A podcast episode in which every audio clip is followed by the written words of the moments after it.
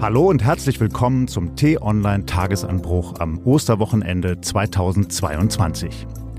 Ich bin Florian Harms, Chefredakteur von T-Online und werde Sie heute durch unseren Podcast führen. Dessen Titel ist bewusst provokativ gewählt, weil er unsere Diskussion anregen soll. Er lautet Steht die deutsche Demokratie auf der Kippe?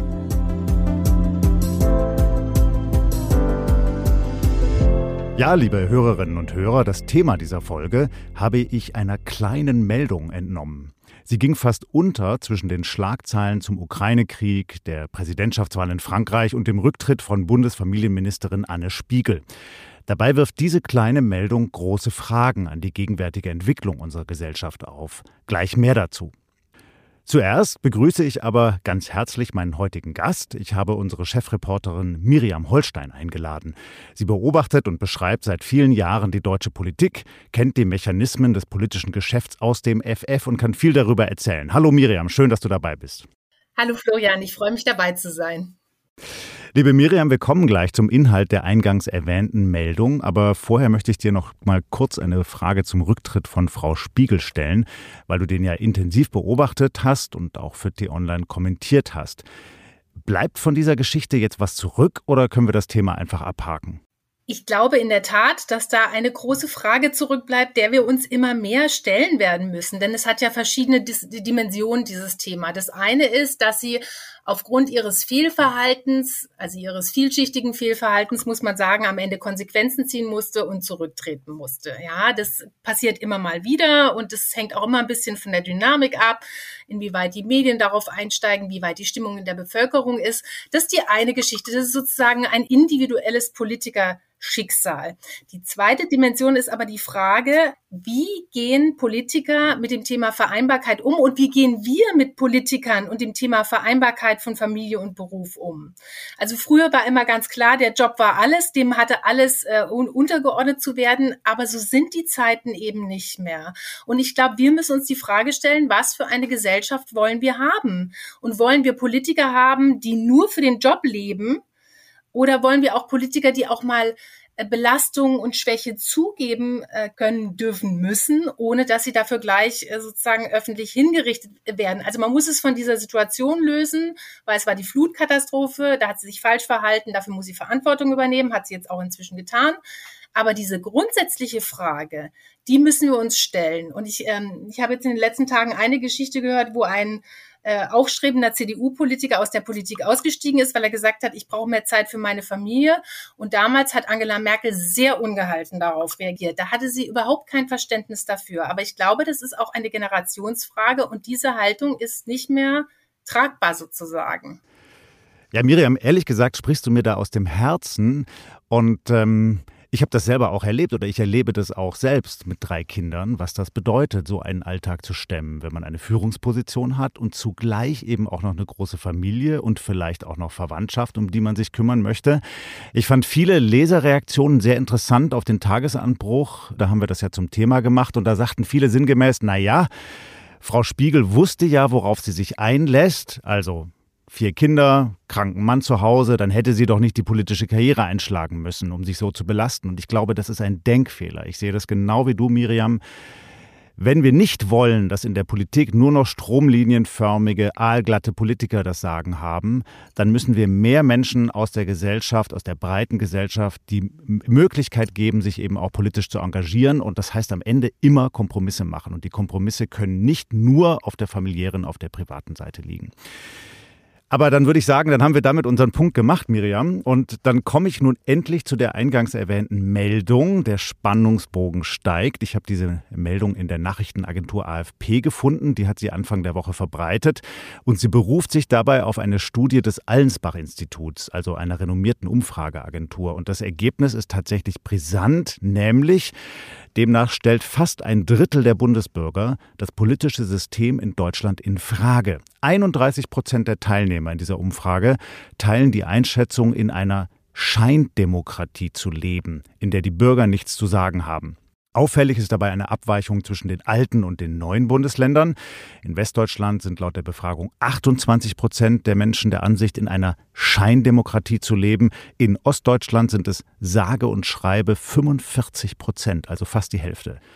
Und weiter heißt es in der Studie, 28 Prozent aller Deutschen finden, dass das demokratische System in Deutschland grundlegend geändert werden müsste. Es handelt sich also nicht um eine kleine Minderheit, sondern um fast ein Drittel der Gesellschaft, das unsere demokratischen Strukturen in Frage stellt. Miriam, ich weiß nicht, wie es dir ergeht, wenn du solche Zahlen und Aussagen hörst, aber mir wird dabei offen gestanden heiß und kalt, denn ohne den Grundkonsens, dass wir Bürger alle unsere im Grundgesetz verankerte Demokratie respektieren und unterstützen, wäre doch de facto die Stabilität unserer Gesellschaft gefährdet, oder wie siehst du das?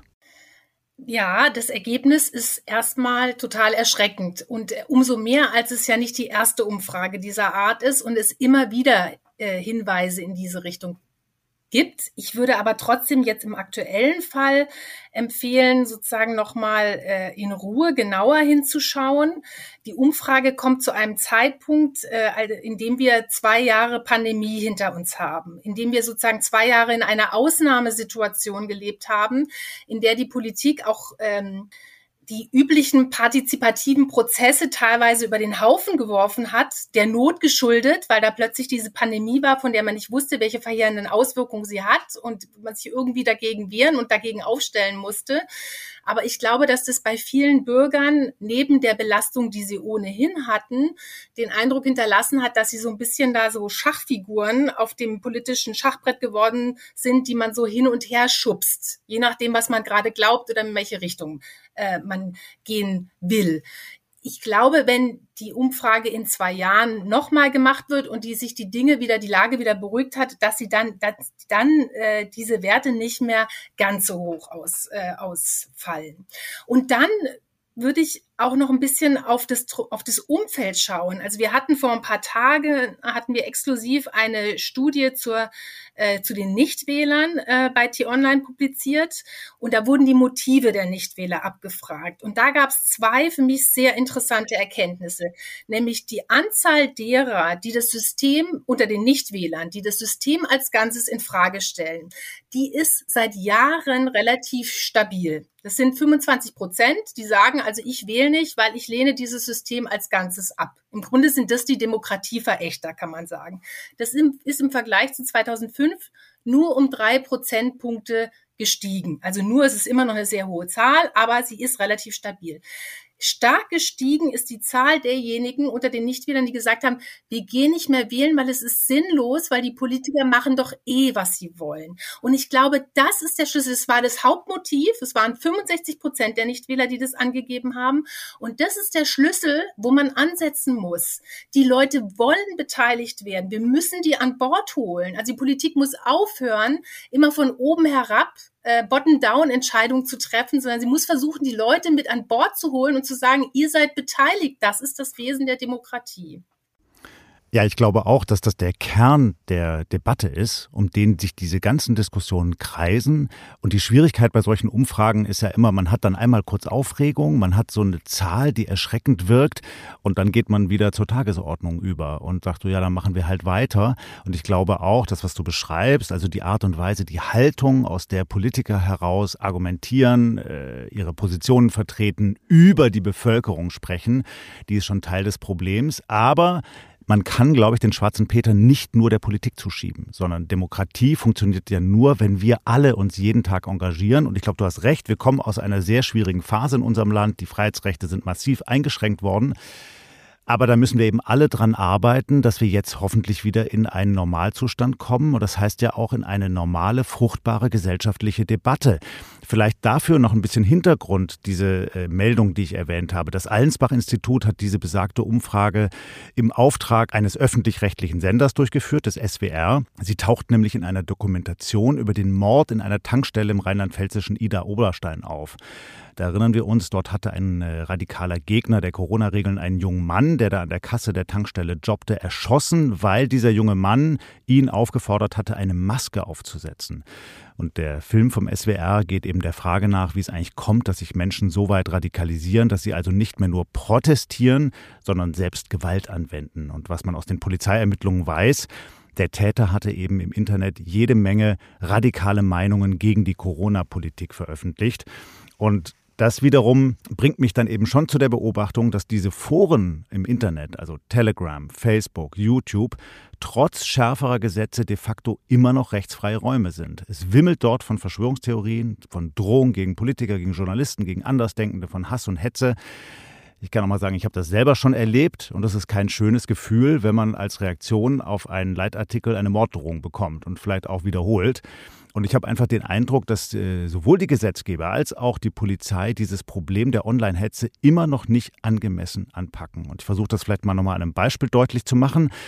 Wenn man sich jetzt vorstellt, in Berlin Mitte würde jemand an eine Hauswand gegenüber dem Bundestag fett mit Farbe die Parole hinschmieren, Tod den Corona-Diktatoren in der Regierung, dann wäre es ziemlich wahrscheinlich, dass er festgenommen würde und angeklagt würde. Wenn aber jemand denselben Spruch irgendwo auf Telegram veröffentlicht und ihm dann Tausende applaudieren, passiert in der Regel nichts.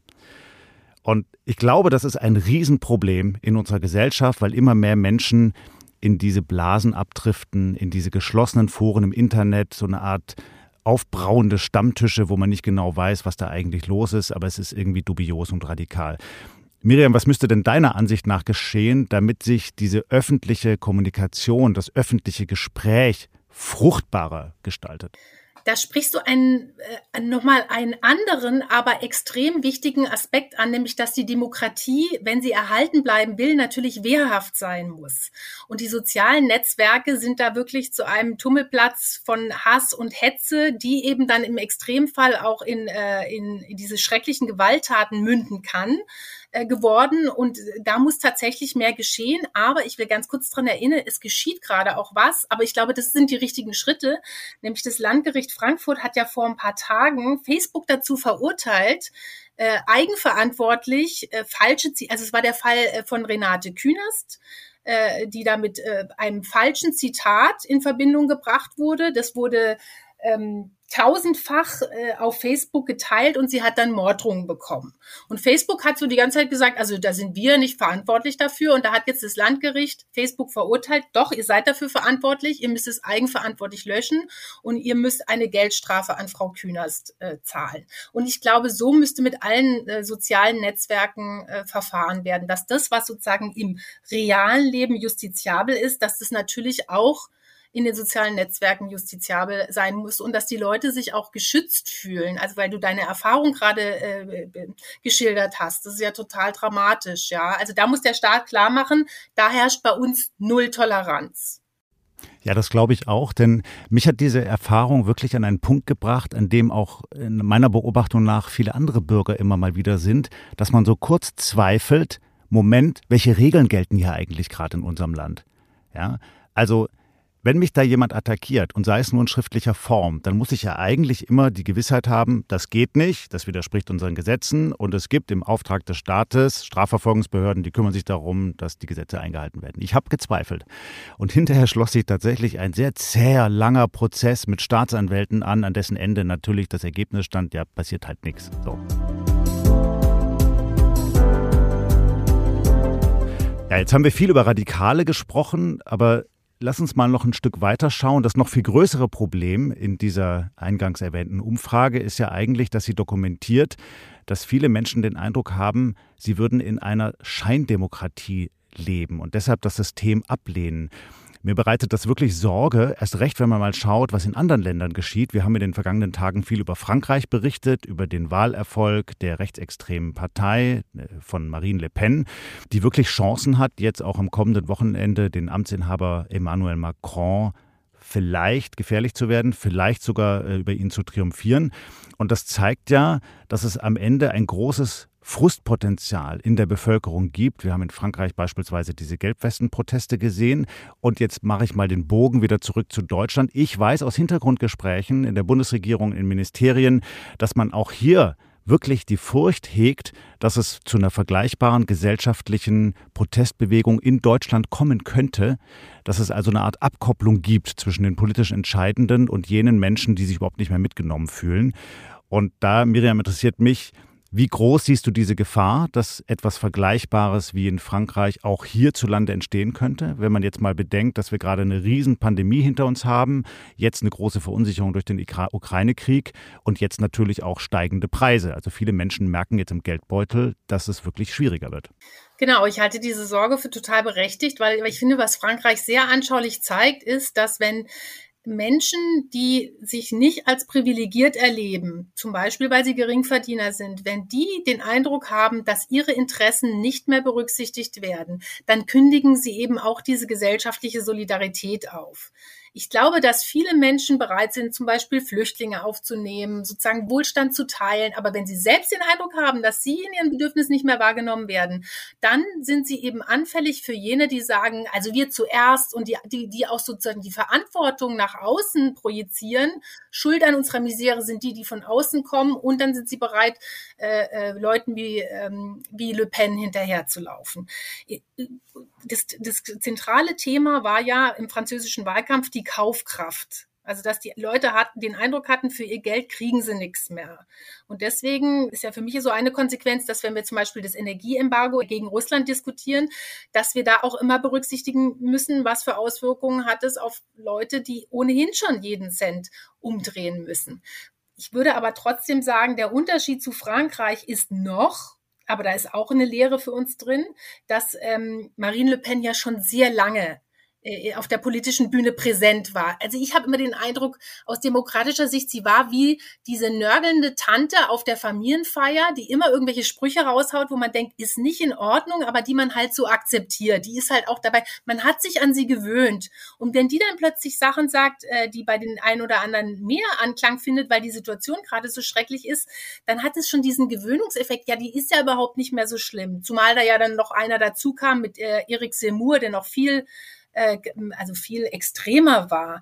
Und für uns ist die Lehre, dass wir aufpassen müssen, wenn solche rechtsextremen Thesen in Deutschland rausgehauen werden. Also auch wir als Medien. Wir müssen die aufgreifen, wir müssen die transparent machen, wir müssen auch sagen, warum die so grundfalsch sind und warum sich die Gesellschaft selbst schadet, wenn sie denen hinterherläuft.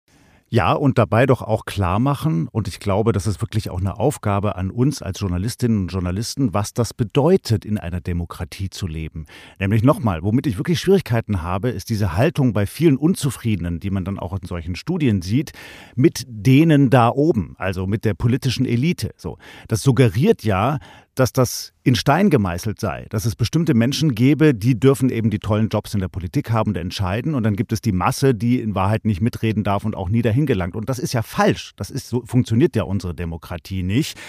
Und wenn man sich solche Gruppierungen mal genauer anschaut, wie beispielsweise die sogenannten Freien Sachsen, von denen jetzt in den vergangenen Wochen auch viel die Rede war, eine radikalisierte Gruppe, die beispielsweise den sächsischen Ministerpräsidenten Kretschmer bedroht hat, dann kommt man eben zu der Erkenntnis, dass es denen nicht darum geht, was zum Positiven zu verändern, sich zu engagieren, sondern das ist eine destruktive Haltung. Die wünschen sich de facto ein autoritäres Deutschland mit einem Führer. Wir stellen fest, äh, und ähm, das erklären ja die Freien Sachsen äh, in aller Öffentlichkeit, dass sie diesen Staat und seine Verfassung ablehnen.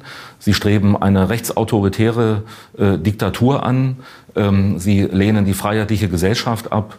Sie lehnen das Demokratieprinzip ab, das Rechtsstaatsprinzip, also alles tragende Säulen unserer Verfassung. Das war Dirk Martin Christian, der Präsident des Landesamts für Verfassungsschutz in Sachsen. Ehrlich gesagt, Miriam, ein Mann, den ich nicht um seinen Job beneide, oder? Was ist da im Osten los? Also diese Extremkräfte, da gibt's wirklich nur eins, da muss der Staat klare Kante zeigen. Die, die müssen einfach die Erfahrung machen, dass äh, wirklich konsequent gegen sie vorgegangen wird. Und ich glaube auch, dass auch bei der Hetze im Internet oft die Leute äh, über eben ihre IP-Adressen recherchierbar sind und dann müssten sie eben auch immer verurteilt werden dafür. Aber wenn man nochmal grundsätzlich auf diese Ost-West-Unterschiede guckt, dann habe ich immer den Eindruck, dass das mit dieser unterschiedlichen Sozialisation zu tun hat. Äh, und es fühlt sich für mich immer so an wie, oder als Bild immer dieses, äh, also beide Seiten haben Eltern gehabt, aber wir im Westen haben die Erfahrung gemacht, dass unsere Eltern, also quasi zwar fehlbar sind, aber letztendlich, und das ist eben auch ein Wesenselement der Demokratie, uns nicht per se was Böses wollen, uns nicht betrügen und wenn es so ist, dass es vereinzelt vorkommt, dass wir sie da dann abwählen können. Und im Osten hat man eben die Erfahrung gemacht, dass dir offiziell immer erzählt wird, äh, es dient alles nur zu deinem Besten, aber dass es letztendlich nur dem totalitären Regime gedient hat. Und ich glaube, die Ostdeutschen haben da ein Frühwarnsystem. Die reagieren einfach wahnsinnig viel sensibler, wenn sie den Eindruck haben, da läuft irgendwas nicht richtig. Und dann sind sie viel schneller auch versucht zu sagen, das ist doch nur eine Scheindemokratie. Und ich finde, wenn wir sie in diesem Frühwarnsystem auch wirklich ernst nehmen und sagen, okay, ihr findet, da läuft was falsch, lasst uns darüber reden, dann kann das sozusagen sich auch für uns äh, kann sich das auszahlen, weil wir dann lernen, das, was tatsächlich auch falsch läuft, besser zu reflektieren.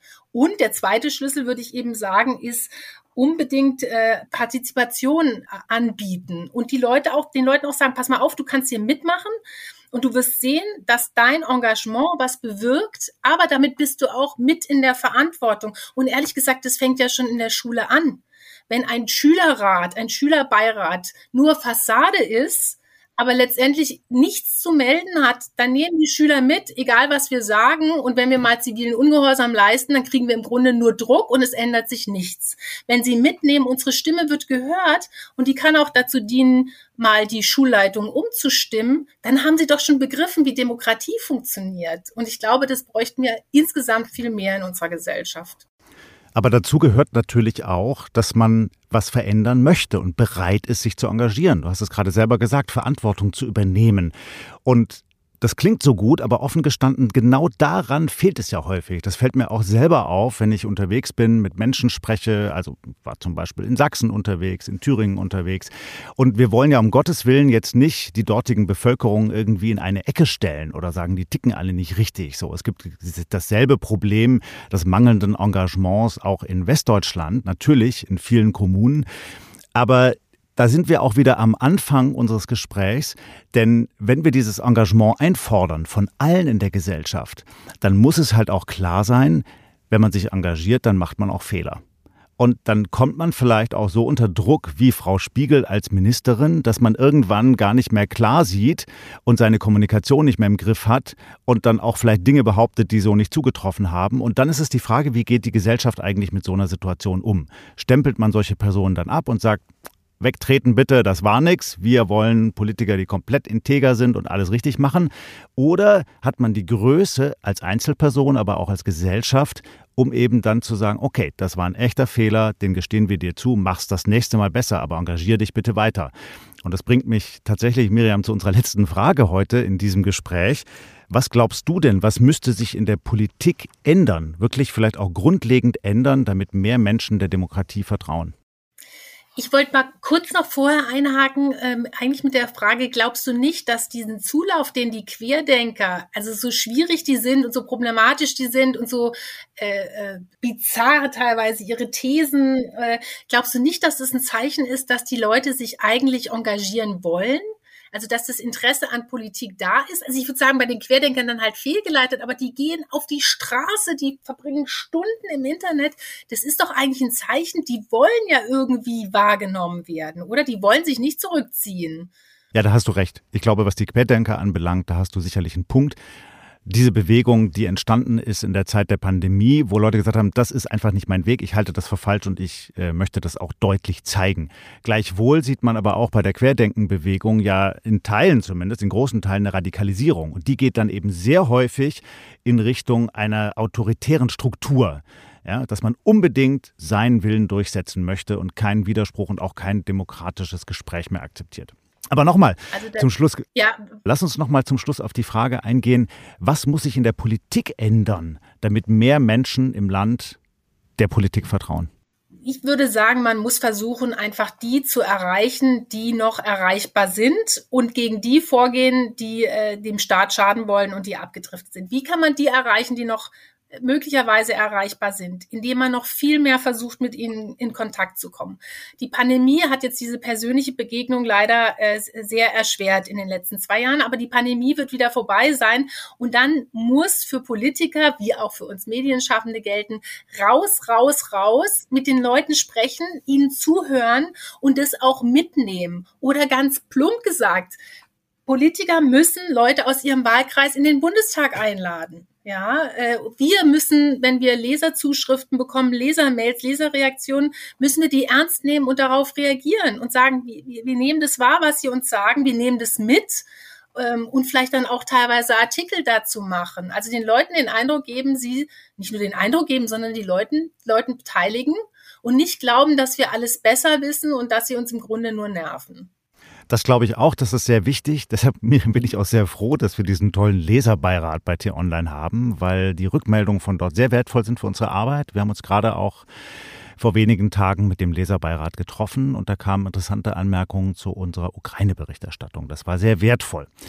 Und Gleichwohl glaube ich, dass es auch noch etwas Zusätzliches braucht, um die Bindekraft zwischen den politisch Entscheidenden und dem Großteil der Bevölkerung zu stärken nämlich die Frage der Durchlässigkeit. Also wie schafft man es eigentlich, ein politisches Amt zu übernehmen? Und es wird ja immer wieder das Beispiel des Bundestages zitiert. Wer sitzt da eigentlich drin? Woher kommen die Leute? Spiegeln die repräsentativ die deutsche Bevölkerung wieder?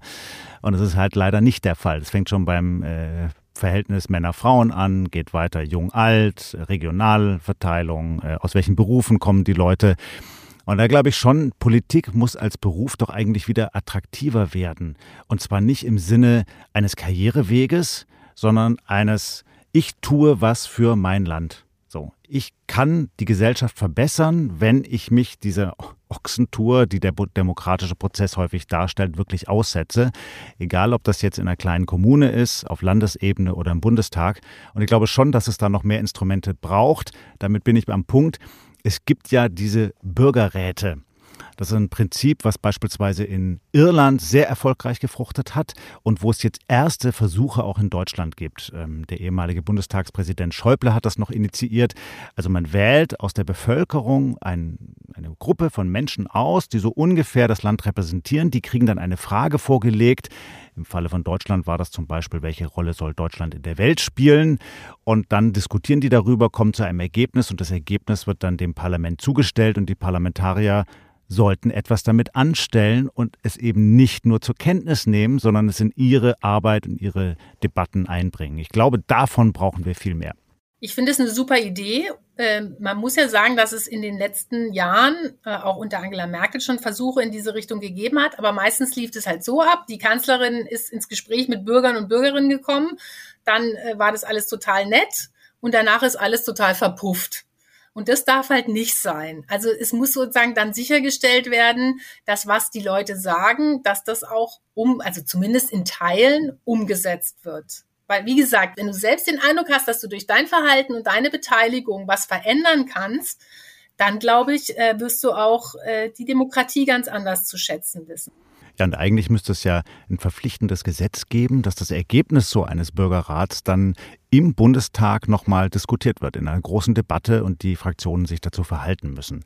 Ich glaube, so etwas wäre sinnvoll. Und die große Streitfrage, über die wir gerade jeden Tag diskutieren, also sollte man einen kompletten Gasimportstopp machen und kein Gas mehr von Putin kaufen, um ihn zu bestrafen, statt ihm jeden Tag die Euros in den Rachen zu werfen? Welche Folgen hätte das? Auch hier ja, wird es dann überall kalt bei uns, äh, werden die Fabriken abgeschaltet. So eine große Frage könnte man, glaube ich, auch in einem Bürgerrat diskutieren und es würde vielleicht auch dazu beitragen, dass die Akzeptanz so einer Entscheidung dann in der Bevölkerung größer ist. Liebe Miriam. Absolut. Ich glaube, Politik muss vorangehen, oft, aber sie muss eben auch ständig ihr eigenes Handeln äh, überprüfen. Und also manchmal muss man ja einfach Entscheidungen treffen, die vielleicht auch unpopulär sind. Aber wenn man das tut, dann muss man, glaube ich, umso mehr in den Kontakt gehen und den Menschen erklären, warum man so gehandelt hat und was man tut, dass diese Situation keine Nachteile für die Menschen mit sich bringt. Ja, und zuletzt sollten wir natürlich nicht vergessen, dass auch wir Medien eine wichtige Rolle spielen bei der permanenten Belebung der Demokratie. Und es ist halt wirklich schwerer rauszugehen, sich umzuhorchen, mit Menschen zu sprechen, als einfach am Schreibtisch mal schnell einen gepfefferten Kommentar zu schreiben und äh, irgendeine Ministerin in Bauschenbogen zu verdammen. Und das finde ich ist für uns eine wichtige Aufgabe. Wir müssen häufiger rausgehen und sein eigenes Bild der Lage machen. Und da hat man halt auch gesehen, dazu gibt es auch eine Studie, das ist nicht leichter geworden. Also Viele Journalistinnen und Journalisten scheuen sich zum Beispiel in direkten Kontakt mit äh, Gegnern der Corona-Politik zu treten, weil sie sich auch bedroht fühlen. So, da gab es auch entsprechende Angriffe auf solchen Protestzügen. Also kurz gesagt, ich glaube, auch wir müssen an unserer Haltung arbeiten, wir Journalistinnen und Journalisten, und wir müssen auch unsere Arbeit kritisch hinterfragen, welche Rolle spielen wir eigentlich in diesem permanenten Gespräch jeden Tag über die großen Dinge in Deutschland und der Welt. Welche Rolle wollen wir dabei einnehmen? Würde ich absolut unterschreiben, Florian. Liebe Miriam, damit sind wir am Ende unseres heutigen Gesprächs angelangt. Herzlichen Dank für deine Zeit, für deine Gedanken. Das ist immer sehr anregend. Du wirst als Chefreporterin natürlich weiterhin die politischen und gesellschaftlichen Prozesse beobachten und viele schöne Artikel dazu verfassen. Und du schreibst ja auch regelmäßig den Tagesanbruch, worüber nicht nur ich mich sehr freue. Danke in die Runde und froh. Hörerinnen und Hörer, ich hoffe, unser Gespräch hat Ihnen heute gefallen. Wenn ja, dann abonnieren Sie gerne den Tagesanbruch in Ihrer Podcast-App, dann verpassen Sie nämlich keine Folge. Sie finden auch noch weiterführende Informationen zu unserem heutigen Gespräch in den Show Notes unter unserem Podcast. Sie können uns auch bewerten, zum Beispiel bei Spotify über das Symbol mit den drei Punkten oder Sie schicken uns Ihre Gedanken per E-Mail. Die E-Mail-Adresse finden Sie unter dem Newsletter oder Sie schicken es an podcasts.tonline.de. Den nächsten Tagesanbruch gibt es erst am Dienstagmorgen. Da schreibt mein Kollege David Schafbuch für Sie. Und ich bin dann in den folgenden Tagen wieder dran. In diesem Sinne wünsche ich Ihnen allen ein schönes und langes und hoffentlich auch sonniges Wochenende. Tschüss und bleiben Sie uns gewogen.